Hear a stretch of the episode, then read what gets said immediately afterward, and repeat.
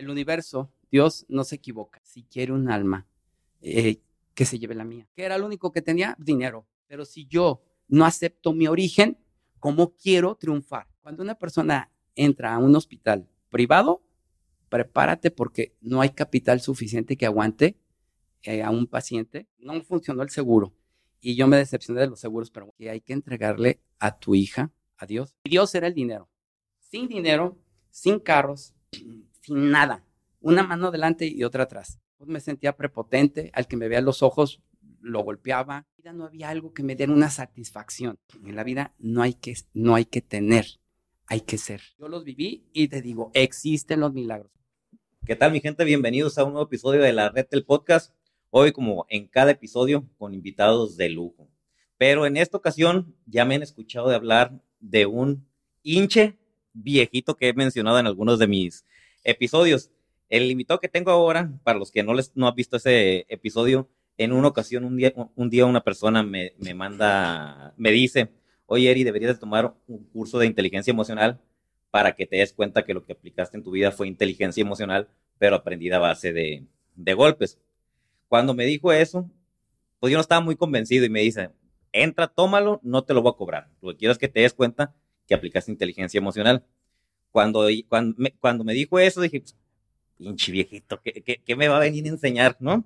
Pero dije, a ver, no me va a costar, va a ser gratuito, vamos a ver qué pasa. Llego al taller de inteligencia emocional y entro con una armadura pesada, ¿no? Cerrado. Y dije, a ver, ya estoy aquí en el taller, vamos viendo qué es lo que, lo que pasa. Decidí abrir mi, mi mente y empezar a absorber el conocimiento que me estaban impartiendo. Mientras iba pasando el taller, yo decía, ah, eso apliqué yo. Ah, eso apliqué yo. Termina el taller y era exactamente las pláticas que yo quería aprender para expresar cómo había sido un cambio, cómo había hecho un cambio en mi vida. Y desde ahí estoy eternamente agradecido por la gran lección que me dio mi gran amigo Manuel Salas. Bienvenido a la red del podcast. ¿Cómo estás, mi Manuel? Muy bien, Heriberto. ¿Qué pasó, pinche viejito?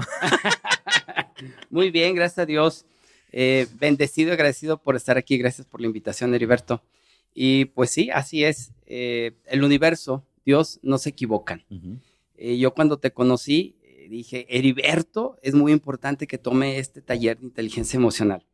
No hallaba cómo decirte para convencerte, pero finalmente fuiste y en el momento que empezaste a, a trabajar, me di cuenta que lo que tú habías vivido eh, en carne propia, lo habías experimentado, todos esos eventos y situaciones muy dolorosas, desgastantes que viviste, pues lo viviste eh, experimentándolo, uh -huh. eh, con, de evento en evento pero que lo que yo doy en los talleres tiene que ver con lo que tú viviste. Entonces fue por eso que te propuse y, y tú aceptaste, que gracias a Dios se dio, unirnos para dar los talleres. Uh -huh. Entonces yo lo doy desde el punto de vista del conocimiento, pero tú lo das desde el punto de vista de la experiencia. Entonces unimos estas dos fortalezas y nombre, pues damos unos talleres increíbles. ¿Que a cuántas personas hemos ayudado? ¿no? Les ha servido muchísimo para transformar sus vidas eh, cómo eran antes y hoy cómo son. Uh -huh. Y el ser parte de nosotros, de esa transformación, de ese crecimiento de las personas, para mí es una bendición, es algo que, por ejemplo, yo como profesionista, pues trabajo, hago mi trabajo y me pagan. Eh, como comerciante compro mercancías a un precio y las vendo y gano. Pero ¿qué me da? Me da dinero. Pero en mi vida no había algo que me diera una satisfacción. Y impartir estos talleres de inteligencia emocional y ver cómo llegan las personas y cómo van creciendo y cómo evolucionan, eso me da algo que en la vida nada me lo ha dado. Es una satisfacción increíble ser parte de la transformación y el crecimiento de las personas. Y esto es adictivo. Y esto me encanta y por algo, pues aquí estamos, aquí estamos, Heriberto. Oye, pero a Manuel Salas, ¿qué lo llevó a tomar la, la, la decisión de enfocarte y estudiar sobre todos estos temas? Porque tú eres abogado, ¿no? Sí. ¿Qué te llevó a esto? Híjole, Heriberto, fue algo increíble en mi vida. Fue, te voy a platicar brevemente, lo voy a platicar brevemente. Eh, mi vida, pues era normal dentro de lo que cabe, como todos lo vivimos, pero des desafortunada o afortunadamente, eh, yo tengo dos, dos hijas, este, Marijose Marifer y Gloria Gabriela. Eh, las Marijose y Marifer son las pequeñas, Gloria Gabriel la adulta, tiene 30 años, las gemelas tienen 26 años. Eh, hace 27 años, mi hija tenía 4 años, todo normal, un día yo normal en el trabajo, ese día me había ido muy bien y yo voy en el camino a la casa, feliz porque ese día me había ido muy bien. Agarro el teléfono y marco, pues para decirle a mi esposa que iba a la casa y pues a ver qué había hecho de comer. En el momento que marco, no me contesta mi esposa, me contesta un vecino. Entonces, en ese momento, pues como que está haciendo un vecino ahí, ¿verdad? Entonces, le digo, fulano, le conocí la voz de un vecino y me dice, sí, eh, no te, este, le digo, ¿qué estás haciendo ahí? Eh, eh, ¿Se traba? No, pues imagínate cómo se me disparó la adrenalina. En eso me contesta otra vecina y me dice, no te preocupes, Manuel, todo está bien. No, o sea, cuando me dicen eso, primero eh, cuando escuché la voz del vecino, dije, pensé lo peor, lo que ustedes imaginan. Pero luego me contesta la vecina, entonces mis emociones se fueron para arriba y para abajo, no sabía qué. Le dije, ¿qué está pasando? Me dice, no te preocupes, eh, tu hija parece ser que es epiléptica, pero ya, ya se la llevaron al hospital. ¿En qué hospital? En San Javier. Imagínate el impacto. Mi hija no estaba enferma de nada, no tenía ningún padecimiento, nada, era una niña normal, de cuatro años, inquieta, con mucha energía, mucha vitalidad. Y pues me voy al hospital. Llego al hospital y ya la tienen en tomografía. Le están sacando una tomografía a su hemisferio izquierdo. Muy bien. El hemisferio derecho, imagínate, pintura negra y blanca y le hicieron así. Eh, llego con mi hija y le digo, hija, ya estoy aquí, soy tu papá. Le agarro la mano y me dice, papi, papi, pero ya no me voy a la mitad del cuerpo. Eh, tuvo un derrame cerebral. Eh, llega el médico y le digo al médico, ¿qué hay que hacer? Dice, quiero que me autorice hacerle una intervención eh, porque su hija tiene un derrame cerebral y hay que hacérselo ya. En ese momento, mi cabeza dio vueltas, no sabía qué hacer, no sabía qué hacer. Pues lo, yo tenía ahorros porque era comerciante, porque les voy a platicar cómo era mi forma de ver la vida. Yo decía que si tenía dinero, valía. Si no tenía dinero, no valía y que había que tener dinero para que la gente, cuando tú le das dinero, la gente baila como perro. Y, yo decía que don caballero era don dinero. Entonces, yo me basé en trabajar para tener dinero, para tener el control, para tener poder, para tener seguridad, para tener alegría. Esa era mi creencia. Entonces, yo tenía eso, pues me sentía prepotente, al que me veía los ojos lo golpeaba, eh, era un odioso. O sea, una persona presumida, creída, engreída, nada que ver con lo que soy ahorita. Alejado de Dios eh, y nada más mi palabra valía. Eh, cuando pasa este evento, pues, ¿qué era lo único que tenía? Dinero. Entonces, en ese momento dije, estoy gastando, pero hoy digo, no gasté, invertí, empecé a invertir en mi hija. El seguro de gastos médicos no operaba porque era una malformación congénita arteriovenosa. Entonces, como ya tenía preexistencia, según el seguro, lo que decían, pues no funcionó. No funcionó el seguro. Y yo me decepcioné de los seguros, pero bueno, ahí tuve que pagar.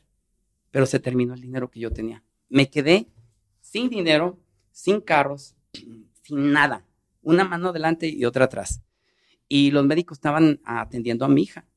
Entonces yo le digo al médico, ¿cómo está? Diagnóstico reservado y el único es el de arriba cuando un médico dice eso, o sea, no es cualquier cosa. Se te viene a la, mente lo peor. Así es. Entonces dije, ¿qué, ¿qué hago? ¿Qué hago? No sabía qué hacer. Estaba desesperado. Sentía que mi corazón se quemaba. Sentía que no podía vivir. Era un dolor indescriptible, como estar en una pesadilla, como estar en un infierno, porque mi hija estaba bien, nunca estuvo enfermo de nada y de repente ya está ahí.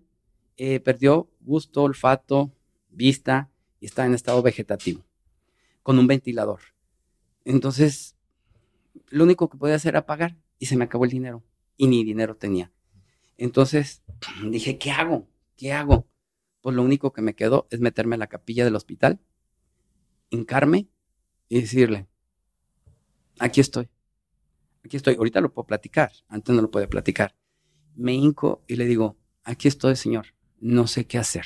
Un Manuel que no era creyente. No, yo iba a misa porque mis papás me inculcaron, y iba a, bodas, primeras comuniones, bautizos, pero porque yo fuera, no.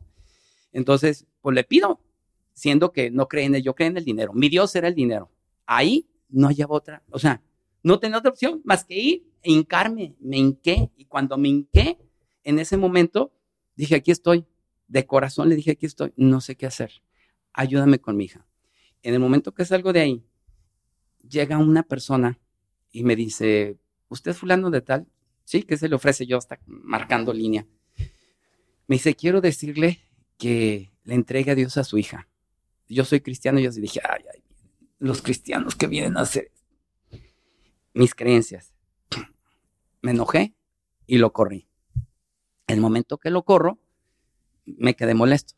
Al día siguiente, regresa y me vuelve a decir, mira, vengo a platicar contigo y bla, bla, bla, bla, así bien buena onda el, chavo. Y me dice, quiero recordarte que hay que entregarle a tu hija a Dios, porque no, o sea, es hija de Dios y Él te la prestó para que tú aquí seas el papá, pero de la tierra, pero el papá verdadero es Dios. Y en ese momento, pues yo me enojo, me enojo, o sea, ¿qué se cree? Y en el momento de que eh, lo corro, voy y le platico a mi esposa. Y mi esposa me dice, tiene toda la razón, está diciendo la verdad. Entonces mi esposa empieza a preparar ropa para sepultarla, eh, todas las cosas para prepararla y a darle los santos óleos. Y yo enojado y le digo, pero si no se está muriendo, no, es que se la tenemos que entregar a Dios. Lo que el cristiano dijo es cierto. Entonces vamos con, eh, con el padre a que le dé los santos óleos y, y nos metemos a la capilla, mi esposa y yo, y nos hincamos y le decimos, Dios mío, aquí estamos, te vamos a entregar a tu hija, que nos la prestaste. Ahorita te lo puedo platicar, ¿eh? fue algo muy fuerte que marcó también mi vida. Y le decimos, te ponemos en tus manos a tu hija, gracias por prestárnosla, decide lo que tú quieras. No, no, no, no, para mí fue algo, no tengo palabras. En ese momento que, que hicimos eso, al salir, eh, nos llaman, mi hija está en terapia intensiva, nos llaman y pues yo pensando lo peor. En ese momento mi hija estaba en estado vegetativo y tenía un ventilador. Sale de coma, escupe el ventilador y empieza a respirar. O sea, no inventes, o sea, unos minutos después de haber dicho adiós, te la entrego, sale de coma. Y, y, empezaron a darse muchos milagros. No tengo palabras para decirte más que decirte milagros. Yo los viví y te digo, existen los milagros. Y ese fue el primero. El segundo, ya no tenía dinero. Dije, ¿qué voy a hacer? ¿De dónde voy a sacar dinero? Entonces, pues toda la familia. Y luego San Javier, unos hospitales caros. No, sí. Y sin, y sin, seguro. Así es. Las cuentas, o sea, eh, cuando una persona entra a un hospital privado, prepárate porque no hay capital suficiente que aguante eh, a un paciente con ese estado de gravedad. Pero bueno, las cosas se dieron, operaron a mi hija, salió todo lo que pasó, mi papá y mi mamá médicos, el médico nos llama y nos mete a un cuarto lleno de tomografías. Entonces, el momento que entran mis papás, ven y empieza a llorar mi mamá. Y entonces el médico dice, efectivamente, como ustedes pueden ver, eh, su hija perdió gusto, olfato, tacto, vista, hemipléjica en estado vegetativo. O sea, yo no, no, no lo digería. Dice, yo les recomiendo que me autoricen a hacer una lobotomía. Mi mamá al momento dice, no, no, no, no, no se la va a hacer. A mi hija, a mi nieta no se lo va a hacer. Mi hija va a estar bien, mi hija se va a sanar, mi hija se va a recuperar. Mi mamá... ¿Qué es una lobotomía? Lo, cortar una parte del cerebro. Ah, ok. Entonces mi mamá se arrima conmigo al rato y me dice, hijo, voy a pedirle al Espíritu. Para esto mi mamá ya tenía como un mes que de repente empezó a ir a mucho a misa y no iba mucho a misa. Iba con el Espíritu Santo, iba con oración y nosotros le hacemos la burla. Decíamos, ay, mi mamá está volviendo viejita y está volviendo cucaracha de iglesia. Eso es lo que decíamos. Entonces empieza a ir y al mes le pasa esto a mi hija. Entonces me dice, yo le voy a pedir al Espíritu Santo, si quiere un alma, eh, que se lleve la mía, que intercambie la de tu hija por, mi, por la mía. Y yo dije, ay, mi mamá ya está, está mal mi mamá. Fue lo que dije. Entonces yo dije, ¿qué hago? ¿Qué hago? O sea, no hallaba qué hacer. Eh, no podía deglutir, no podía pasar agua, tomar agua, no podía. Comer, ni se diga, no podía. Entonces un primo me dice, mira, te recomiendo que vayas con un coach. Necesitas ir con un coach, te lo recomiendo. Yo le menté a su madre. Dije, los coaches, los psicólogos, los psiquiatras, todos no sirven, que vayan mucho a volar. Pasaron dos días mi hija igual no hallaba qué hacer. Lo único era pedirle a Dios, le pedí a Dios. Entonces, en ese momento, eh, mi primo nuevamente me dice, ve, lo mando a la fregada. Pero como me sentía, le dije, a ver, dame la tarjeta. Me da la tarjeta y voy con el coach. Pues ya le empecé a platicar todo. Fue una charla y me gustó y dije, wow, está padre con este cuate, qué chingón. Y a partir de ahí empecé a ir con él. Me alivianó muchísimo. Empecé a tener enfoque, claridad, dirección en mi vida, tranquilidad. O sea, empezaron a pasar muchas cosas en mi vida. Eso fue cuando ya salió tu hija del, hospital. No, no. Todavía, en el hospital. Sí, ahí con el coach. Y también él me enseñó a soltarle al universo, a soltarle a Dios, a quien yo creyera. Y yo le decía, yo creo en Dios. Suelta, deja de controlar, deja de manipular. Tú nada más ten fe, ten confianza y el universo se va a alinear. Dios va a alinear las cosas, tu hija va a estar bien es muy importante que tú estés bien para que le transmitas buena energía y buena vibración a tu hija. Bueno, entonces, yo estudié terapia física y rehabilitación también. No ejercía, pero con mi hija, pues yo la vi cómo estaban los pies espásticos y cómo estaba, empecé a darle terapia. En el momento de que mi hija estaba en la tomografía, me dijo, papá, no te vayas. Yo la agarré de la mano y le dije, hija, no te preocupes, siempre voy a estar contigo. A partir de ahí, trabajo, todo me valió madre. Me quedé con mi hija y ahí estaba pegado con ella día, tarde y noche. Y en las noches me salía de, no me dejaban dormir ahí en terapia intensiva y me iba a la sala del hospital. Entonces uno de esos días llega, yo veo una persona que pasa y me volteé a ver, pero sigue. Y luego como a la media hora sale y me volteé a ver y camina hacia conmigo. Y, y, le digo, a sus órdenes, me dice, ¿y usted por qué está aquí? Me pregunta. Yo sin pensar le contesté que estaba ahí por mi hija, ya le platiqué. Y me dice, ¿vamos a verla? Yo ni sabía quién era y dije, pues vamos. Entonces ahí vamos a ver a mi hija y, este, claro, en el momento que nos estamos cambiando y hay que desinfectarse, lo ve el médico que estaba ahí de guardia y le dice, padre, ¿qué está haciendo aquí y a estas horas? ¿Usted que no estaba en Italia? Pues sí, hijo, ya ves, este, Dios me mandó aquí y me agarra de la mano y de aquí. Y dice, me manda para que este joven se dé cuenta que Dios sí existe híjole, en ese momento que dijo eso, dije, ay, es un padre. Y lo que me dijo, me enojé, me molesté, dije, o sea, Dios me estaba poniendo esta prueba para creer en Él. Dije, pues si Dios es amor, Dios es bondadoso, ¿por qué me manda esto? O sea, yo enojadísimo. Y más con el padre, dije, este cabrón, ¿qué está haciendo aquí? Pero ya estamos ahí, nos metimos. Y me dice, mira, mira, hijo, me dice, yo te voy a pedir un favor. Eh, vamos a orar al Espíritu Santo. Por intercesión de Él, tu hija se va a sanar eh, yo voy a hablar arameo para intervenir con ella, hacer una sanación. En ese momento tú le vas a tomar la mano y vas a tocar sin tocar la cabeza donde tiene su derrame y vas a, a transmitirle mucho amor. Y te vas a imaginar cómo te metes tú en su mente, en su cerebro, limpias todo y sanas su cerebro, esa fuga de sangre que había, tú la cierras y cómo todo se limpia, con mucha fe y con mucho amor. Cuando me dijo eso, primero me enojé, pero luego fluyó. Nos metimos, mi hija tenía aproximadamente 17 aparatos conectados, estaba en forma de media curva y aparatos por todos lados y un monitor que medía la presión intercraneal. El momento que entra a terapia intensiva, pues ya estaba una enfermera y otro médico. Entonces se pone la enfermera, el médico, el otro médico, y luego llegan dos enfermeras más. Se me hizo raro, pero ahí estaban. Empezamos a, el padre empieza a trabajar y en el momento que empieza, ah, para esto la presión intercraneal no bajaba de mi hija, estaba muy alta la presión intercraneal. No se la podían bajar, la pusieron en estado este, con hielo y le pusieron una válvula eh, para drenar el líquido encefalorraquídeo, porque no drenaba, porque estaba tapado los conductos para que drenara el líquido encefalorraquídeo, el peritón no, lo no, no iba, entonces tenían que drenarlo con una válvula en hielo y como inducido. Son cuatro técnicas, no recuerdo la otra, y se usa una normalmente para sacar a las pacientes con esa presión intercraneal. Ahí ya utilizaron todas. todas. Bueno, entonces la presión intercraneal no bajaba, empieza el padre a, hablar en un idioma que era el arameo, que yo no entendía nada, y después empieza a hablar ya bien, a pedirle al Espíritu Santo que venga a través de, de, este, de él para sanar a mi hija y a través de mí. En ese momento empecé, ya después de un rato empecé a sentir como un cono en mi cabeza, como cuando juntas dos imanes positivos, eso que se siente empecé a sentir en mi cabeza. Empecé a sentir como que bajaba en un elevador, como que bajaba en un elevador. Mis manos empezaron a poner calientes, pero yo me estaba imaginando cómo la limpiaba y cómo la sanaba. En ese momento que empecé a sentir eso, mi hija empieza a brincar. No, no se movía, empieza a brincar. Y yo digo, ¿qué está pasando?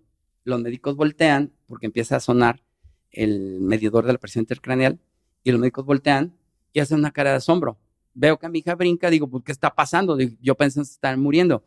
Entonces volteo y veo y le digo, y el padre me hace así, y los médicos dicen, sigan, sigan. Empezó a pasar, a bajar la presión intercraneal. Terminamos, descendió, como debería estar estable la presión intercraneal. Terminan los médicos, las enfermeras llorando. Dicen, esto es un milagro. Nosotros no lo pudimos bajar. ¿Cómo es posible que llegue el padre a hacer esto y se le baja? No, yo me sentí como haberme sacado la lotería. Entonces dice el padre, esto es un milagro. Ya salimos y me dice, ¿ya te diste cuenta que Dios sí existe y que Dios te ama y que tiene una misión para tu hija y para ti? Y yo dije, eso no me gustó tanto. Pero bueno, ya pasa. Siguen pasando los días. Fue cuando después eh, nos metimos a, a la capilla y la niña sale de cometo vegetativo. Eh, perdón, de, sale de coma y escupe el ventilador. Después, un equipo a sacarle una tomografía pues para ver que ya había reaccionado. Entonces le toman la, tomografía y resulta que no está infartado el hemisferio izquierdo, está infartado nada más tres cuartas partes. Pero los médicos, desde su punto de vista médico, decían porque la sangre había bajado y, y bueno, eran tres cuartas partes. Eh, seguimos, ah, otra cosa importantísima, cuando le pasa esto a mi hija, yo me quedo con mi hija, pero tenemos otras dos hijas, entonces mi esposa se dedica a mis otras dos hijas, por el momento que le da el evento, mi esposa agarra su directorio y empieza a buscar y empieza a hacer llamadas y dije, ¿y esta qué está haciendo?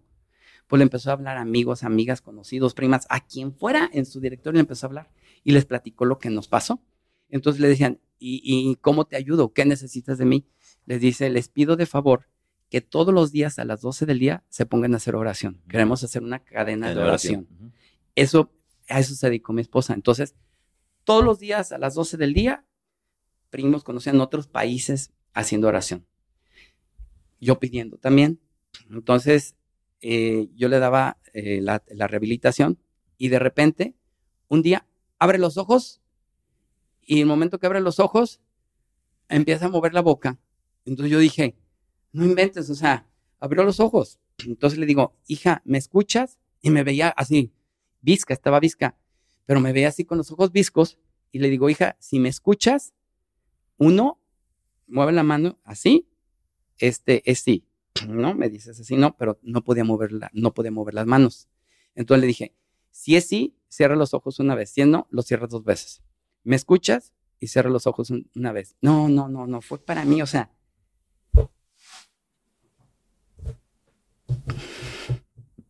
fue, fue algo increíble. Que me, pudiera, que me pudiera comunicar con ella. Dije, me escucha. Entonces, en el momento que ella me escucha, voy con los médicos y les digo lo, lo que pasó. Vienen los médicos a tomografía. El médico, un grupo de médicos, ya les platicaré porque un grupo de médicos viene un grupo de médicos y me dicen, este, no es las tres cuartas partes, en la mala mitad que está infartada. O sea, yo digo, no inventes, o sea, es un milagro. Y yo estaba agradecido como estaba. Y, pues seguimos pidiendo. Yo creía que la gente era mala, que no había gente buena.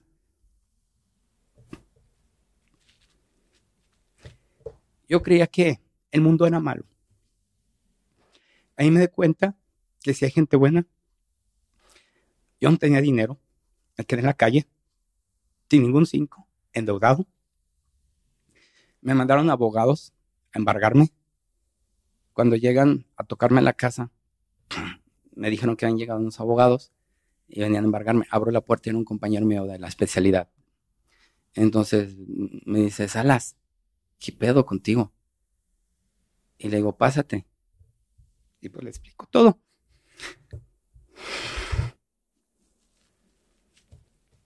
El momento que le explico todo, me dice, no mames, güey, y empieza a llorar. Y me dice, yo no voy a hacer mi chama contigo, cabrón. No, le digo, si me haces un favor, lo que tú quieras, llévate todos los muebles, todo. Si se puede por la deuda. Eran 500 y tantos mil pesos. Me dice, yo te hago el paro. Arriman la camioneta y empiezan a llevarse todo. Y me decía, oye, llévense todo, cabrón. Si son 500, o sea, es una bendición, que me estás haciendo ese favor. Lo empiezan a subir toda la camioneta, menos refrigerador, las camas y ya, la ropa, pero todo, todo, todo. Mis hijas, las gemelas, tenían dos años y cachito, entonces medio hablaban y me dicen, ¿por qué se están llevando las cosas? Y le digo, no digan nada. Vendí todo y con eso que vendí, vamos a comprar todo nuevo. O sea, me volvieron a ver así como, wow, sorprendidas. Bueno, mientras estaban subiendo las cosas, este, bajan mis hijas con unos juguetes. Para que se los llevaran a vender también. Ajá. Los iban a llevar a la echar a la camioneta porque ellas querían juguetes nuevos. Entonces dijeron, mi papá estaba dando esto y le van a dar nuevo, pues yo también llevaba los juguetes. Ellas así vieron ese evento.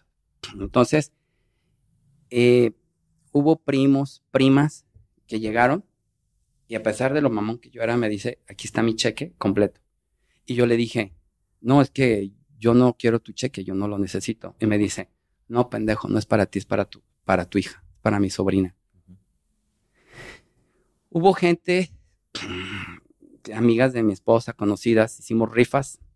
Yo le regalaba a mi esposa cosas de oro, diamantes. Pues empezamos a rifar y a vender todo. Y se rifó un diamante muy caro y se lo saca una mujer del medio social muy renombrada, que la respeto y no digo su nombre, pero allá va por Zapopan, de una universidad muy grande, ahí este, por Patria. Entonces, Bandy le dicen, fulanita, usted ganaste el anillo. Ay, ¿cómo que me lo gané en la reunión? Lo ve y dice, está preciosísimo este anillo. Se lo pone, lo ve, lo agarra y se vuelven a rifar. Y así, gente que no esperábamos apoyo, ayuda comprándonos boletos para las siguientes cirugías y para seguir pagando el hospital.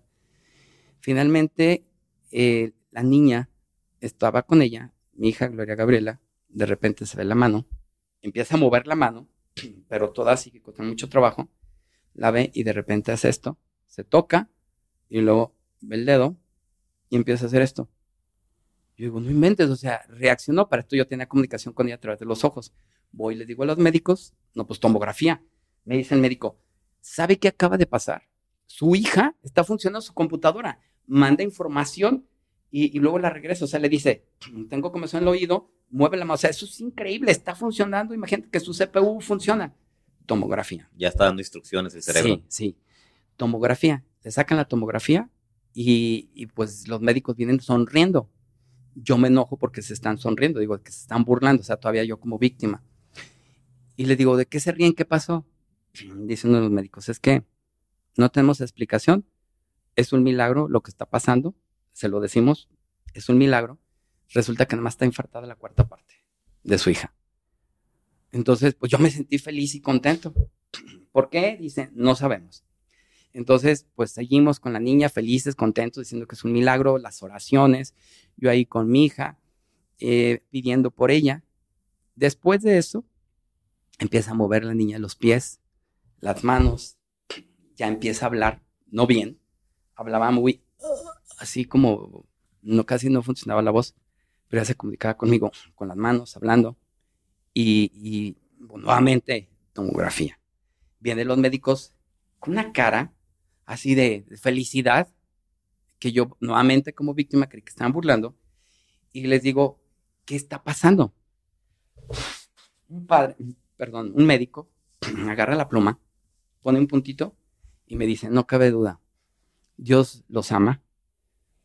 Y no era hospital católico, ¿eh? dice el, el médico, Dios los ama, tu hija tiene una misión y tú también. No es posible, no tenemos nosotros eh, respuesta a esto científicamente, médicamente, y se hace un puntito y se ve lo que, lo que está de puntito, es lo que su hija tiene infartado. No tenemos explicación. Queremos ver si nos autorizan para hacer un estudio científico y fundamentar esto como referencia, porque el cerebro eh, se licúa y se reabsorbe. Con su hija no se licuó ni se reabsorbió. Se regeneró el cerebro. Médicamente, científicamente, no hay explicación. ¿A qué te refieres con se licúa y se reabsorbe? Ok. Cuando hay un infarto cerebral, eh, pues se muere una parte de esa parte del cerebro infartada y ese automáticamente se empieza a, a reabsorber, a descomponer Ah, y se muere. Con mi hija, dicen, se regeneró. O sea, es un milagro. Médicamente no existe ningún fundamento ni, ni en la ciencia existe que el cerebro se regenere. Entonces los médicos dicen, es un milagro. Entonces, mi hija pues ya se movía poco, del lado izquierdo casi nada, del lado derecho sí. Las cuentas, unas cantidades increíbles, tenía una válvula en el cerebro, eh, no movía la mitad de su cuerpo, la otra la movía muy pequeño. Les digo a los médicos, puedo llevármela a mi casa y atenderla con médicos porque ya no, no, es imposible pagar las cuentas. Pues se movieron y nos dijeron que sí. Para esto, eh, el médico neurólogo al ver de que ya no tenemos dinero y cómo estaba, eh, Carlos, no recuerdo el doctor Carlos del Hospital San Javier, dijo, de mí ya no es nada. Nada más nos cobró al principio, después ya no nos cobró. Siguió yendo a la casa, que, que se lo agradezco y que Dios se lo devuelve cuando yo pueda, con mucho gusto lo que le pueda dar. Doctor Carlos, tú sabes bien quién eres y lo que necesites cuenta conmigo. Y se empezaron a dar también más milagros. Y yo estaba agradecido con Dios y con la vida porque mi hija me la llevé como bebé. O sea, con pañales, con médicos, pero estaba feliz porque estaba viva. Y ahí hice una reflexión. Yo me la pasé durante 12 años trabajando todos los días, desde las 5 de la mañana hasta las 7 de la noche. Todos los días, sábados y domingos, porque yo quería tener dinero, quería vivir bien. Todo ese tiempo lo dediqué nada más al trabajo. O sea, no había un equilibrio en tu vida. No. Mi familia la abandoné en el sentido de que no les dedicaba tiempo. Ese tiempo yo decía, híjole.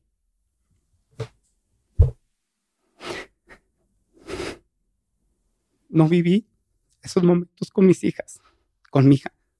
No lo disfruté por el puto dinero en ese momento, por querer tener, por querer, por querer tener, como mucha gente lo hace, que quiere tener nada más y se enfoca en Creyendo que eso es la felicidad. en el pinche dinero. Y no, la felicidad no es el dinero. La felicidad es el tiempo de tus hijos. Cuando los ves sonreír, cuando juegas a las luchas, cuando vas al parque. Eso es oro, eso es ser rico, no el puto dinero que toda la gente lo veíamos porque así me enseñaron, así aprendí. Y decía, no pude disfrutar ese momento con mi hija, no pude valorar a darle un abrazo, un beso en el campo, en el bosque. Me arrepentí mucho. Dije, me vale madre el dinero. Que hubiera querido es que estuviera bien, que estuviera sana, que pudiera correr. A nosotros nos gustaba ir a, a un restaurante donde ella corría y le encantaba ir a ese restaurante. Comía nieve y dulces. Y, y cuando salió del hospital, la llevamos a ese restaurante. La sentamos y no movía. Le costaba mucho trabajo sus manos. Tuvimos que amarrarla con un cinturón a la silla y tuve que darle de comer en la boca. Y se empezó a ir de lado, se caía y la detenía. Y me acordaba cuando íbamos que ella andaba corriendo abajo de las mesas haciendo desmadre con sus pinches chiquillos enfadosos.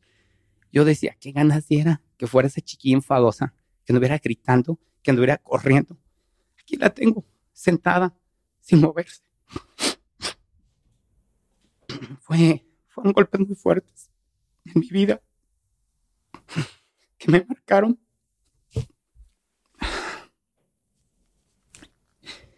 Y le dimos de comer. Y yo dije, pero está viva.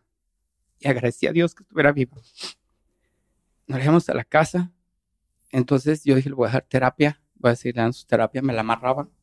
Amarraba sus pies a mis piernas. Ponía arriba de mis pies. Agarraba sus manos como fue un títere. Ujú. Y caminaba. le platicaba. Eh, mi hija no quería hacer ejercicio. Entonces, para que hiciera ejercicio, yo le decía, ándale. Y la provocaba. Y entonces, como la provocaba, me quería pegar. Entonces, yo me ponía para que me pegara. Y por tal de pegarme, ella movía las manos con mucho coraje y hacía esto. Yo le decía, ¡ah! ay", Y ella se reía. Le daba gusto que me pudiera pegar. Eso afectó mucho a mi hija. Hoy tengo muchos problemas con ella porque ella siente coraje conmigo. Y fue eso. Pero yo dije, no me importa en ese tiempo, no me importa por tal de que ella se mueva, le pago el precio. Hoy estoy pagando precios. Estoy trabajando mucho en eso porque le afecté, pero no me importó. Gracias a eso se mueve. Eh, empecé a enseñarle a hablar. no podía hablar. Eh, empecé ejercicios porque estaba visca, se le quitó lo visco. Gracias a Dios le agradezco que estudié terapia física y rehabilitación porque gracias a eso, hoy en día, mi hija tiene 29 años, camina un poquito chueco, si la empuja se cae, en su ojo derecho nada más ve la cuarta parte. Pero está muy bien, es psicóloga. ¿Cuánto tiempo duró ese, ese, ese periodo de recuperación? seis meses aproximadamente, seis meses. Eh, ahí fue el parteaguas en mi vida. Ahí fue donde era un Manuel Salas para convertirme en otro Manuel Salas. El coach me empezó a pues ayudar muy fuerte a trabajar en mí, a sanar ese dolor, a tener un rumbo en mi vida. Porque la verdad, yo quería, como todo mundo, quería tener, tener casas, carros, dinero, viajes, ropa, lujos. Y eso, en eso se basaba mi vida. Y el coach me enseñó que en la vida no hay que, no hay que tener, hay que ser. Y que cuando trabajas en ser, el dinero las oportunidades, los viajes te llegan solos. Es un estilo de vida. Entonces empecé a ir con el coach a sesiones de coaching, pero también empecé acompañarlo a talleres, cursos, conferencias. Claro, yo trabajando también porque eh, pasaron cosas increíbles también en mi economía, pasaron en, mi familia, o sea, se dio un movimiento de la noche a la mañana. Sí, sí, empezó a pasar cosas increíbles. El coach me enseñó finanzas también. Primero, trabajar en mis emociones, trabajar en mí después en mis finanzas y empecé a ver la vida diferente y le dije, después de tres años de estar con él, le dije, yo quiero ser coach. Y me dice, ¿de veras? Sí. me hacía. Después de un tiempo de estar insistiendo, me dice, bueno, pues métete a estudiar. Ah, se estudia para esto. Y se ríe, me dice, pues claro, dice, ¿a poco crees que nada más así? Porque hoy en día algunos se dicen coach, pero no nomás, es decir, es estudiar, hay que preparar, porque trabajes con personas, con emociones. Me metí a estudiar. Después de estar estudiando, terminé y le dije, ya. No, dice, hay que seguir estudiando, hay que certificarse, hay que prepararse. Lo hice. Ya, le dije, ya, después de cinco años, ya estoy listo. No, dice, ahora vente. Y él poco a poco me dejaba participar, fue aprendiendo, hasta que me fue soltando. Yo quería que me contrataran. Y pues no, no nadie me contrataba. Y, y después me dijeron un día, en una conferencia, un empresario me dice, oye, queremos saber cuánto nos cobras por a dar una conferencia a mi empresa. Pues no, nunca he dado ninguna. ¿Cuánto me pagas? No, pues tú dime cuánto me cobras. Ni idea tengo. En aquel tiempo me dijo, ¿te parece bien dos mil pesos? ¿Dos mil pesos por hablar una hora? Sí, es, es poquito. Te doy dos mil quinientos pesos. Sí, está. No, perfecto.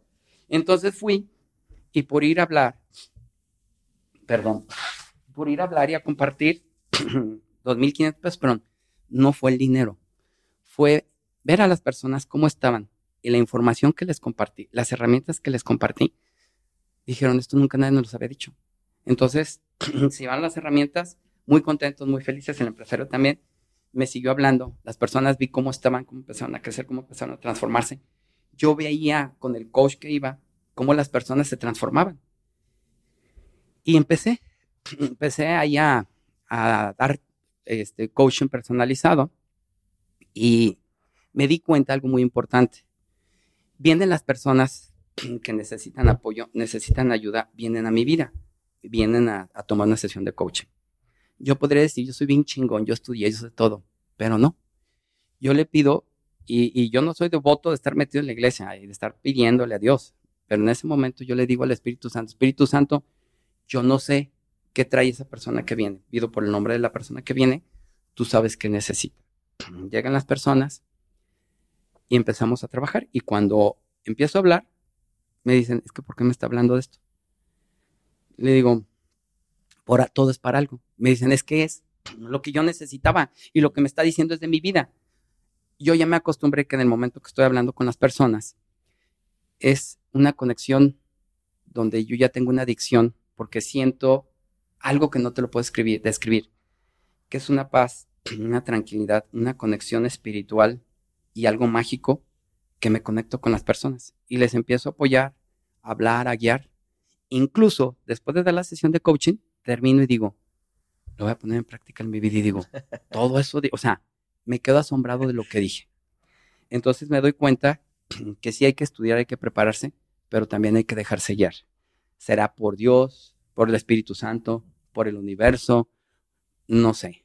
Y las personas que vienen, llegan al coaching son las personas que lo necesitan, porque y son las que buscan, porque cuando las personas buscan de corazón, buscan del apoyo, buscan la ayuda, buscan los caminos y ¡paz! Algunas llegan conmigo. Y de esas personas que llegan, algunas llegan comprometidas y evolucionan. O sea, ¿cómo empiezan? ¿Cómo llegan? Empiezan a crecer. Y las que se hacen sus inversiones, las que le dan seguimiento, es como en el gimnasio, es un estilo de vida, es un entrenamiento, lo continúan. Heriberto, es increíble estas personas, cómo crecen como personas, como seres humanos. Posteriormente, después de que trabajan con ellos, en automático sigue el área económica. Y los apoyo porque también, aparte de ser coach de vida, soy coach empresarial. Entonces los empiezo a apoyar y crean su microempresa. Y como ellos ya están logrando sus sueños, empiezan a, ir por sus sueños, a soñar. Y gracias a esos sueños les ayudo a que los concreten y entonces empiezan a vender sus sueños. Y cuando venden sus sueños empiezan a llegar personas que no tienen sueños, pero como ellos sí tienen sueños, esas personas empiezan a trabajar en sus sueños. Y es la manera en que puede uno vivir de una, de una manera ordinaria a una manera extraordinaria. Cuando empiezas a tener el control de ti, sabes dónde estás, de dónde vienes, quién eres, hacia dónde quieres ir, tienes un proyecto de vida, el universo se alinea y tu vida se convierte en algo mágico, en algo especial. Hoy agradezco todo lo que viví, todo ese dolor fue un dolor. Yo me sentía que me quería morir, no quería vivir por todo lo que pasé con mi hija. Pero gracias al evento de mi hija, hoy soy quien soy hoy gracias a, a ese evento, yo estoy aquí hoy con ustedes. Y eso te iba a preguntar precisa, precisamente. ¿Tú qué crees que hubiera sido de Manuel Salas y qué crees que hubiera sido de tu familia si no hubiera pasado ese evento, que obviamente fue un evento sumamente doloroso en tu vida, pero qué crees que hubiera sido de Manuel Salas y de tu familia si no hubiera pasado ese evento? Muy probablemente me hubiera ido por el camino de la oscuridad. Sería un gran líder, pero desde la oscuridad. Porque gracias al origen que tengo, de manera natural soy un líder. Yo no sabía, hoy me doy cuenta. De manera natural soy un líder. Eh, dirigir a las personas, que las personas me sigan, guiar a las personas. O sea, de manera natural, por mi origen, esto yo lo trabajé y por eso lo puedo platicar. Me doy cuenta quién soy y me di cuenta que tenía facilidad para dirigir a las personas, para coordinar grupos, para ir por objetivos, tener seguridad, tener confianza. Eso lo tenía de manera natural por mi origen hoy en día, hoy que tengo estas herramientas, estos conocimientos, más con lo mi origen, con quién soy, evoluciona. Y cuando uno evoluciona, puedes lograr, fíjense bien lo que les voy a decir. Cuando tienes un equilibrio, una preparación, trabajas en ti, te forjas. ¿De qué manera te forjas? Metafóricamente yo les voy a decir qué pasó con mi vida. Era una bola de acero, me mete la vida, Dios, el universo, quien ustedes quieran, Dios del sol, Dios del fuego, el que quieran creer, me mete al fuego, al rojo vivo me saca y me empieza a dar de chingazos, me empieza a forjar. Y ahí se ve una torta así gorda, larga, me vuelve a meter al fuego y nuevamente repetidas ocasiones, fuego, rojo vivo y golpes. Y agua fría. Eso fue lo que yo viví. Finalmente, cuando ya vi que era una espada, me siguen metiendo al fuego, me sacan al rojo vivo y me meten al agua fría, como tú lo dices efectivamente. ¿Para qué? Si realmente esa aleación está bien hecha, te conviertes en una espada, en una espada afilada donde empiezas a abrir, metafóricamente empiezas a abrir camino, quitando toda esa, todas esas ramas, todas esas plantas para abrir camino. Y afortunadamente, digo afortunadamente porque ya lo pasé, no, fíjense muy bien, no estoy preparado para volver, a vivir un evento Para mí fue un evento como haber estado en el infierno. Y no estoy preparado para volverlo a vivir. Pero gracias, hoy agradezco, gracias a ese evento, hoy mi vida está tranquila, vivo en paz, agradecido, bendecido y mi vida se convirtió en algo increíble, algo maravilloso. ¿Cómo crees que hubiera, qué crees que hubiera pasado con, con tus hijas, con tu, con tu mujer, si no hubiera pasado ese evento? Porque dices que antes para ti todo el, el dinero, ¿no? De seguro. Y tenías descuidada totalmente a tu familia. De seguro, mis hijas desintegradas, estuviera divorciada y estuviera viviendo no quiero poner palabras pero te diría, viviría en la oscuridad. Cuando uno vive en la oscuridad es cuando uno tiene dolor, sufrimiento, tristeza, soledad, angustia, depresión. No hay liquidez económica, no hay esperanza en tu vida, no tienes fe en ti, no tienes sueños, no tienes proyectos. Entonces ahí estaría, en la oscuridad. Imagínate qué estaría vibrando, qué estaría transmitiendo a este universo y a esta sociedad. En lugar de darle a la sociedad, de seguro le estaría quitando a la sociedad. Estuviera llevando a muchas personas a la oscuridad. Pero ahora, con esta luz que Dios, que el universo, que mi hija eh, me compartieron, hoy yo comparto esa luz. Y todos los días, todos los días trabajo en mí porque no soy perfecto, soy perfectible. Y sigo trabajando en mí y, en ocasiones me equivoco, pero lo importante no es no equivocarse, es te equivocas, hacerte consciente que te equivocaste, volverte a comprometer contigo y ir a enfrentar y pedirles perdón a esas personas que heriste, que lastimaste.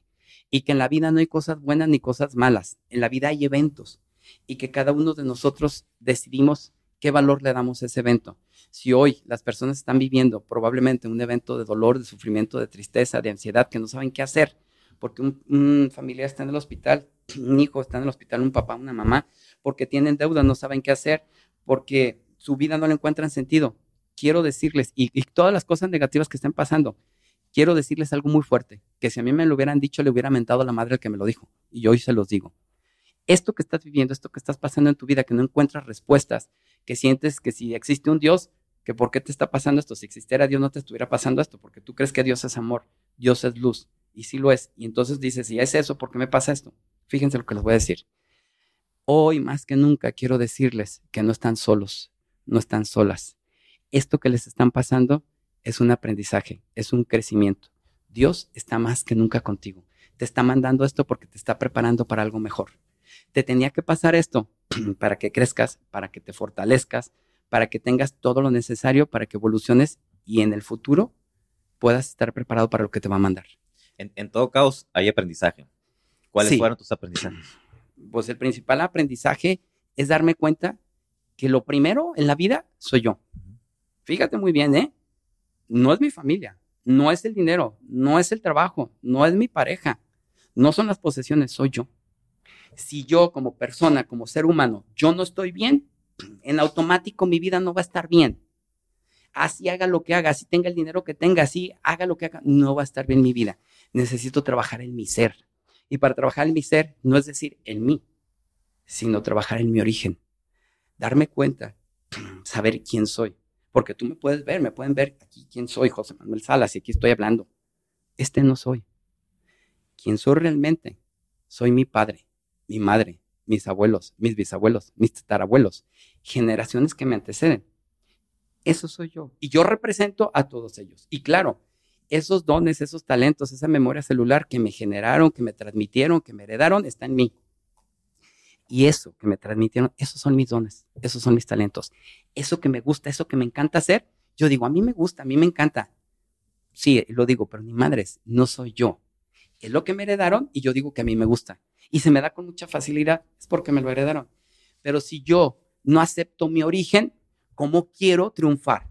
¿Cómo quiero ser libre? ¿Cómo quiero ser pleno, plena? Pues no puedo. Por eso muchas veces hay muchas personas que no encuentran el sentido a su vida, que no logran lo que quieren. Pues no, es como tener un, un celular de esos caros y nada más lo usas WhatsApp, usas llamadas y usas algunas dos, tres aplicaciones. Cuando este celular puedes hacer millones de cosas. Entonces, nosotros somos como ese celular. Hay que conocernos, hay que conocer todas las aplicaciones, la capacidad, el origen, o sea, hay que saber todo. De una manera metafórica estoy hablando. Eh, yo te voy a decir en mi caso, yo estaba a punto de reprobar la preparatoria por no exponer una clase, porque me daba pena hablar en público. Imagínate, aquí estoy hablando en el micrófono y con esta libertad y con esta confianza y con esta seguridad. ¿Cómo le hice? Trabajar en mí, darme cuenta quién soy. Porque les voy a platicar algo muy padre que me pasó en mi vida. Cuando yo estuve trabajando con el coach, yo le dije, es que a mí no me gusta hablar en público. Entablar una conversación con una persona me daba mucha pena porque decía, ¿qué le digo? ¿Qué le voy a decir? Van a creer que estoy pendejo, que no me sé comunicar. Y me daba vergüenza y me daba pena y además, ¿qué palabras voy a utilizar? Cuando empiezo a trabajar con el coach, me dice, mira, necesito que en estos tres segundos, cuando diga tres, me conteste lo que te voy a decir. Ok, está bien. Ya, uno, dos, tres. Y me dice, dime rápido, ¿con qué animal te relacionas? Rápido, rápido, rápido. Y le digo, pues un gallo. Ok, ¿cómo es el gallo? ya le empecé a decir, no, pues el gallo tiene garras, tiene pico, este tiene alas, cacaraquea todas las mañanas, no cacaraquea, canta todas las mañanas, las gallinas cacaraquean. Me acuerdo ahorita que les comenté de cacaraquear y del gallo. Entonces, pues vive en un gallinero, tiene gallinas. Ok, dice, por eso no pudiste eh, hablar en, por eso no puedes hablar en público, por eso no pudiste exponer la, la clase en tu escuela. Y me le quedo viendo y le digo, ¿y eso qué tiene que ver? Dice, te voy a dejar una inversión, no es tarea, es inversión, porque si dice tarea, pues hay una neuroasociación de que no te gusta. Le dice, es de una... la escuela. Ajá, de la escuela. Es una inversión. Y me pide que empiece, agarre mi cuadernito y empiece a preguntar cómo era mi papá, cómo eran sus papás. O sea, hacia atrás que empiezo a preguntar de todos, mis, mis eh, este, abuelos, bisabuelos, tatarabuelos, eh, mi mis generaciones. Y empiezo a investigar. Y me doy cuenta que el papá de mi papá era líder del sindicato del Ferrocarril Nacionales de México. Y mi otro abuelo, por parte de mi mamá, era líder del sindicato del magisterio. Entonces, ya llegó con el coach y me pregunta saca, saco mi cuaderno y me empieza a preguntar. Y me dice, ¿cómo es posible que tus abuelos eran líderes sindicales? Me imagino que eran unos excelentes oradores. Seguridad, comunicación, confianza, dirigían personas. ¿Cómo es posible que tú no puedas si tú vienes de ahí? Eso tú lo tienes. Y digo, no, yo no lo tengo porque yo no puedo hablar. Yo no puedo hablar en público, no puedo entablar una relación con una persona. Me dice, mira, fíjate muy bien. Tú tienes, me dijiste que te, vino a la mente que eras un gallo eh, con el que te, te relacionas con ese animal.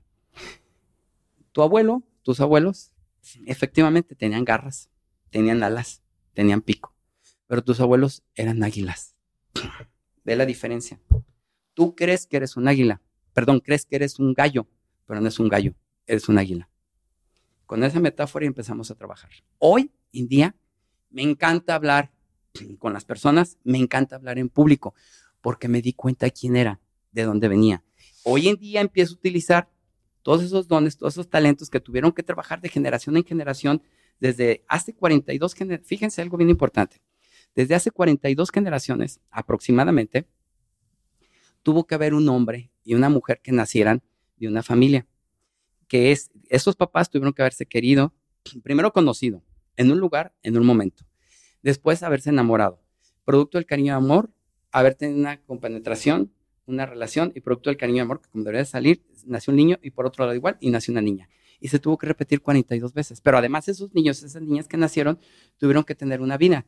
Una vida donde estudiaron alguna carrera o eran agricultores o eran servidores, X profesión o actividad.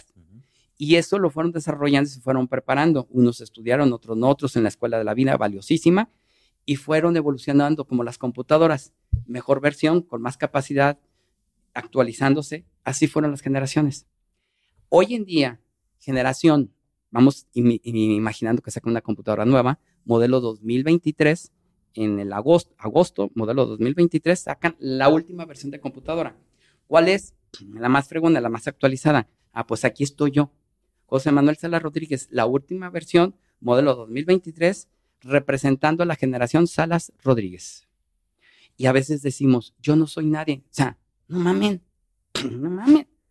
Tú estás representando, di tus apellidos y estás representando a esos. Si tú sientes que no puedes, ¿por qué crees que no pueden las personas? Porque a veces, y yo así pensaba, yo creía que no podía lograr todo lo que quería en mi vida y no lo podía lograr porque yo solo quería enfrentarme y lograr lo que quiero. Y así es muy difícil, casi imposible. ¿Cuándo creen cuando empecé a evolucionar? Empecé a crecer. Cuando me di cuenta de dónde vengo, quién soy. Empecé a aceptar mi origen, porque quien no acepta su origen está predestinado, predestinada a fracasar. Así que les digo, por favor, acepten su origen, perdónense, no perdonen a su origen, perdónense ustedes por el valor que le dieron a estos eventos, porque en la vida no hay cosas buenas ni malas, son eventos. Perdonen, perdón. Cuando manejo las emociones me empezó a dar ahorita alergia. Entonces, se dan cuenta quiénes son, se perdonen, van a su origen y empiezan a utilizar en beneficio de ustedes, primero de ustedes, esos dones, esos talentos, esa experiencia, ese conocimiento, esas habilidades de sus padres, de sus abuelos, y entonces sí, empiezan a enfrentar la vida, a ir con sus sueños, no más con sus herramientas, con las herramientas de sus padres, de sus abuelos y de sus bisabuelos. Les voy a platicar qué me pasó. Y fue hace unos días. Hay muchos eventos que me han pasado, pero hace unos días. Bueno, pasó con mi esposa. Y no fue hace unos días, fue hace tiempo. Vamos a una carne asada. Ella trae un plato, no un escalón, se cae, se le dobla y el pie se le queda chueco. Y pega un grito eh, muy fuerte. En ese momento yo la veo, voy, le digo, te lo voy a acomodar. La agarro, le jalo, le acomodo, ¡ah! grita. Y le digo, a ver, listo, párate. No inventes, ya no me duele y todos se me quedan viendo como diciendo, brujo, mago. ¿Cómo crees que le hice? ¿Ustedes qué creen? ¿Tú qué crees, Heriberto? Pues tomaste eh, eh, rehabilitación, tomaste un curso de, retroalimentación. Ok, fíjate lo que hice. No sé. Simplemente se dio ese evento, fui, me atreví y lo hice. Si me preguntas qué hice, no sé. ¿eh? ¿Cómo moví el pie? No sé. ¿Fui muy atrevido? Sí. Y tú dices, ¿este güey por qué supo? Bueno, mi papá y mi mamá, médicos. La familia, muchos en la familia, médicos. ¿Cómo lo logré? Memoria celular.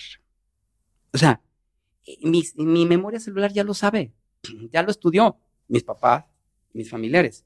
Yo no estudié, pero me dejé llevar, confié, me enfoqué y lo hice. Y así te puedo platicar muchas cosas que se han dado en mi vida y me dicen, ¿cómo lo hiciste? Ahorita con el conocimiento de herramientas que tengo te lo digo, pero en el momento decía, no sé. Cuando uno empieza a utilizar sus dones y sus talentos, tu vida se convierte en algo mágico.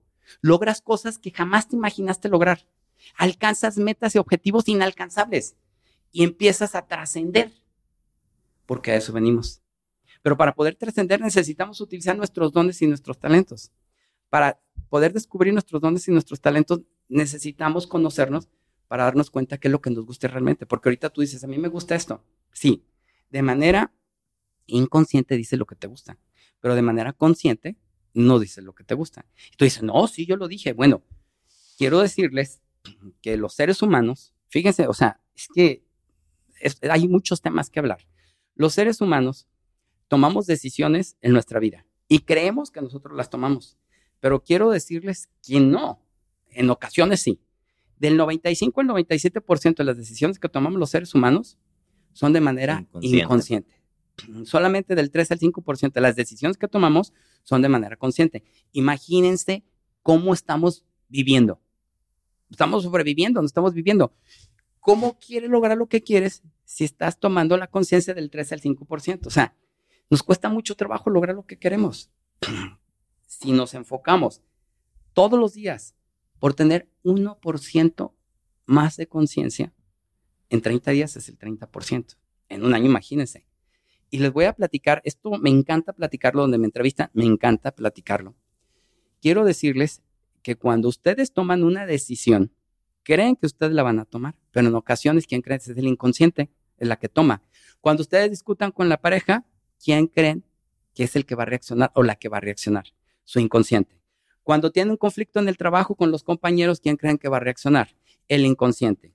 Cuando hay un conflicto en la escuela, los niños, niñas, que no les gusta lo que les dicen, que los lastiman, que los ofenden, ¿quién creen que se enoja? ¿Quién creen que se molesta? ¿Quién creen que sufre? El inconsciente. ¿Quién creen que dice, se lo voy a regresar? El inconsciente. Eh, la gran mayoría de los delitos que se cometen son de manera inconsciente. Y todas las cosas grandes que afectan a terceros o a ti mismo o a ti misma son de manera inconsciente. Y hoy para que sepan y se den cuenta, cuando les doy esta herramienta, muchos me dicen, ay, coach, qué bueno que me dijo esto porque yo creí que estaba loco, loca. Entonces les voy a decir para que muchos digan, ay, yo creí que estaba loco, loca. Ahora te vas a dar cuenta que no estás loco, estás loca. Simplemente no tenías esta, esta herramienta. El inconsciente le vamos a poner un nombre. Podría platicarte mucho, nos alargamos, pero lo vamos a cortar. Esto no es, te lo voy a decir con programación neurolingüística para que no se te olvide. No es así, yo nomás lo estoy utilizando para que no se te olvide, para que lo cargues en tu mente todos los días de tu vida. No es así, es una herramienta nada más. ¿Sí? Ok. El inconsciente, vamos imaginando que tu cuerpo, en tu cuerpo, hay un, dentro de tu cuerpo hay una casa y tiene puertas y ventanas. Dentro de ti vive el inconsciente y le vamos a poner un nombre al inconsciente. Es, y yo no lo decía, lo decía Santa Teresa de Jesús, una monja es, vive ahí la loca de la casa. Ese es el inconsciente. Y no estoy hablando en contra de las mujeres o de, los hombres porque la loca, la loca, no. Simplemente la loca de la casa. Ahí de qué estás hablando. que está durmiendo ahí. Entonces, ese es el inconsciente. Ahora vamos a hablar del consciente.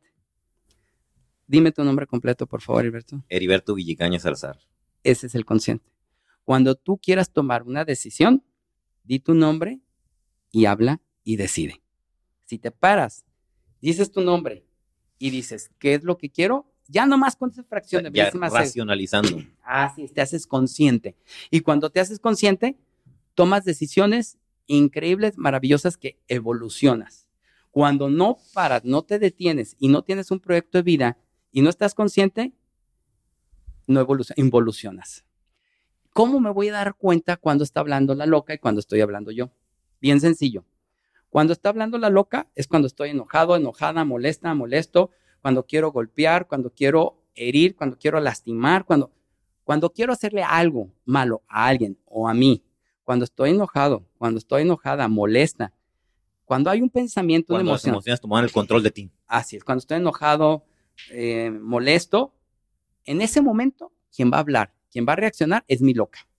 Y la loca está loca, está herida, está lastimada, es una víctima. No, piensa en precios. No, no piensa qué precios va a pagar. No piensa en sus proyectos, no piensa en sus hijos, no piensa en las consecuencias. Simplemente chinga a su madre. Se avienta y hace pendejada y media. Pero ¿qué creen que pasa? La loca hace, toma, se enfrenta a adversidades, a decisiones. Y después que sale y hace su desmadre, me voy a mover tantito, corre, corre. No soy el micrófono. Es que el micrófono, no se va a escuchar. Ah, corre la, corre la loca y se esconde atrás de ti. ¿Y a quién deja hacia el frente? Al frente de cuando le vas a pagar el precio, cuando te van a sancionar, cuando te van a castigar, cuando vas a pagar la consecuencia del acto que hiciste, la loca se esconde atrás de ti y está atrás de ti. Y en el momento que está atrás de ti, ¿quién es el que está enfrente y, y te dice, ¿por qué hiciste eso? Y te quedas. O sea, no sabes qué responder. Porque hablando de emociones, Tú no lo decidiste, lo decidió tu inconsciente. y, normalmente cuando decide la loca, bueno, muchas veces rompe, tira, ofende, golpea, y después le dicen, dice, yo lo hice, yo, o sea, tu consciente dice, no, yo no. Claro, tú dices que tú no, porque el consciente no fue, fue el inconsciente. Entonces, ¿por qué les comparto esta herramienta? Cuando tú estés enojada, enojada, molesto, molesta, no decidas. Cálmate, tranquilízate, piensa. Cuenta hasta 10. Sí, piensa cuál es tu proyecto de vida. Y, me acabo de meter otro tema. Muchas veces no le encontramos sentido a la vida, no encontramos esperanza, eh, sentido a la vida. Y la gran mayoría de las ocasiones es porque no tenemos un proyecto de vida. Si yo no tengo un proyecto de vida, ¿para qué me levanto? ¿Para qué me baño? ¿Para qué trabajo? ¿Para qué tengo una familia? ¿Para qué viajo? No hay motivación. ¿Para qué estudio? O sea, Exactamente. Y vas en piloto automático. Ah, exactamente. Y, fíjate qué, qué grave, qué peligroso. Piloto automático, pero sin ver. Entonces, ¿qué pasa? Nos estrellamos y nos enojamos y decimos, ¿por qué mi vida está así? ¿Por qué nunca me las cosas? A veces viendo, pero nada más el retrovisor. Volteando hacia el pasado. Efectivamente, no viviendo en el aquí y en el ahora. Por eso es tan importante tener herramientas, y esto que estamos platicando son herramientas de inteligencia emocional. Nosotros no somos psicólogos, no somos terapeutas, somos coach, coach de vida. ¿Y qué es lo que te ayudamos? Te apoyamos que vayas de punto A a punto B. Como los carruajes, los coach, los coach, los coaches, los carruajes que llevaban personas, mercancías y valores de un lugar a otro. Nosotros te acompañamos a que, pues se llama, de ahí viene la palabra coach, de los coaches, de los carruajes de los coches. Entonces, no de los que hacen pic, pic, ¿ya? Entonces, te acompañamos de un lugar a otro, punto A, punto B, que logres lo que tú quieras. Yo te puedo ayudar a que logres lo que tú quieras. Con una estrategia, con inteligencia emocional, con planeación y puedes lograr lo que quieras. Por ejemplo, antiguamente eh, se ganaba a través de guerras para ganar, a través de, violencia, a través de muchas cosas negativas. Eh, algunos países o tribus o comunidades atacaban a unos y a través de la guerra ganaban lo que quisieran. Pero eso no lleva a, a un buen término. Hoy en lugar de hacer eso, ¿qué hay que hacer? Tener una estrategia, una estrategia de vida, una estrategia de qué es lo que quieres tú. Por ejemplo, hablando del proyecto de vida, yo tengo que tener, se necesita que yo tenga un proyecto de vida y es mi punto de vista. Mi proyecto de vida es yo qué quiero ser, cómo quiero ser, cómo quiero vivir, dónde voy a estar en un proyecto de vida a corto, mediano y largo plazo. Cuando yo tengo un proyecto de vida, sé para qué me levanto.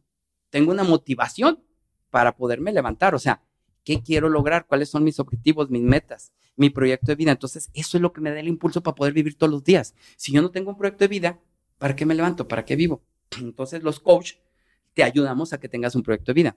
Y no nomás, piensa qué proyecto de vida. No, primero empiezas a trabajar en ti para poder tener un proyecto de vida.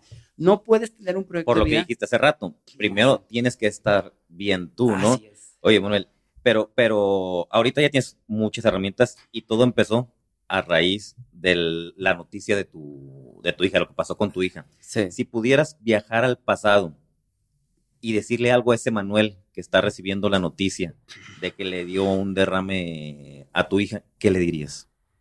Ten fe, ten confianza, primero en ti, cabrón. Todo va a estar bien. Cuando tú tienes fe y tienes confianza en ti y crees en algo, en alguien, y tienes fe y tienes confianza, todo se da. Y todo esto que se está dando es para algo bueno. Vienen cosas mejores.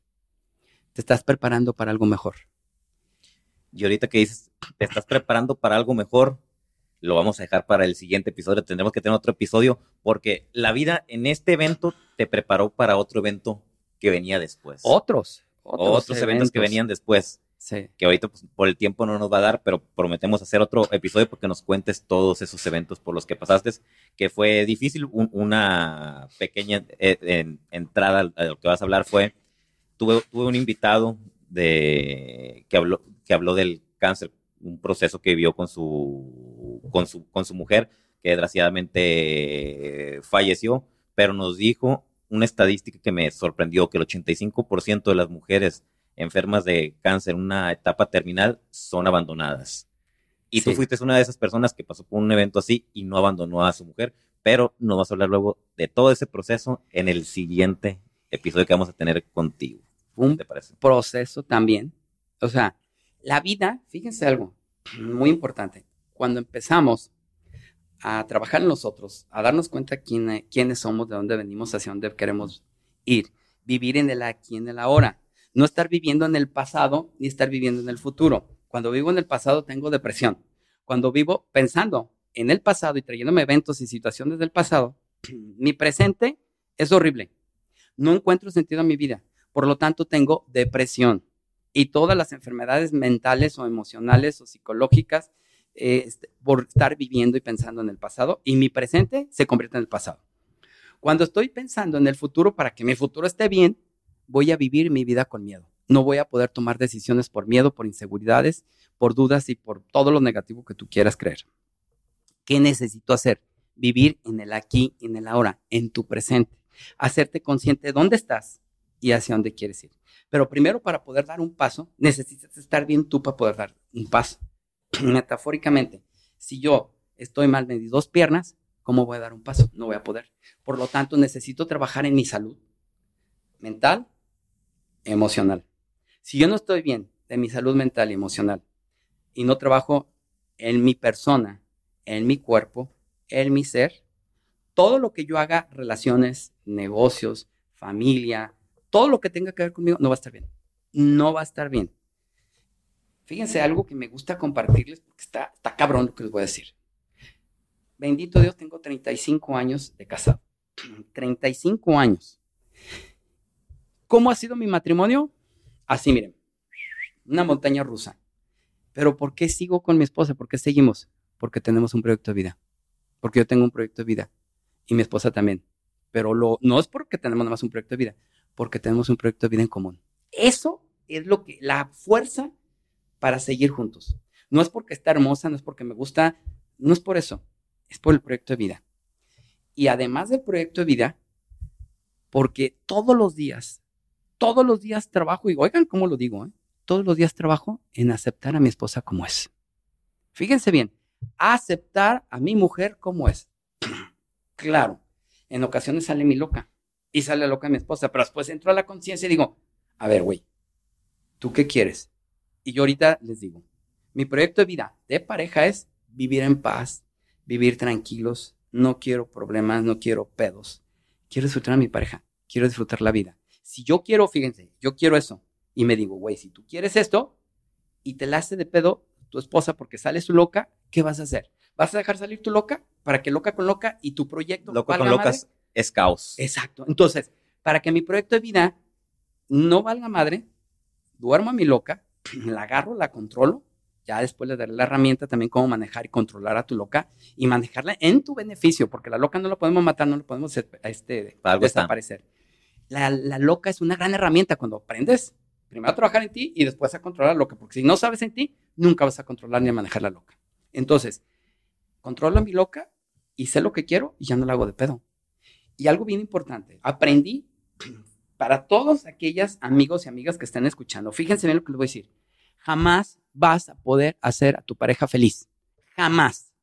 Hagas lo que hagas, digas lo que digas, es más, ni aunque le pidas a Dios, te lo va a dar. Y no estoy blasfemando, porque Dios nos da la libertad de elegir cómo vivir, qué hacer y qué hacer y qué decidir.